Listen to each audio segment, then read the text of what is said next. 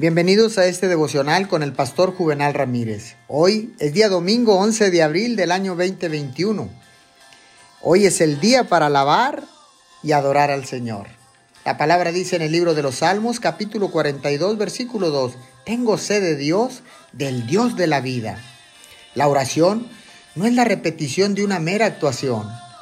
No es una petición indefinida y general. La oración es una fase necesaria del hábito espiritual, pero deja de ser oración cuando se hace solo por costumbre.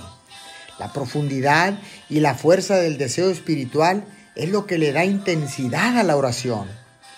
Muchas cosas pueden enumerarse y puede cubrirse mucho terreno. ¿El deseo demarca el área a cubrir?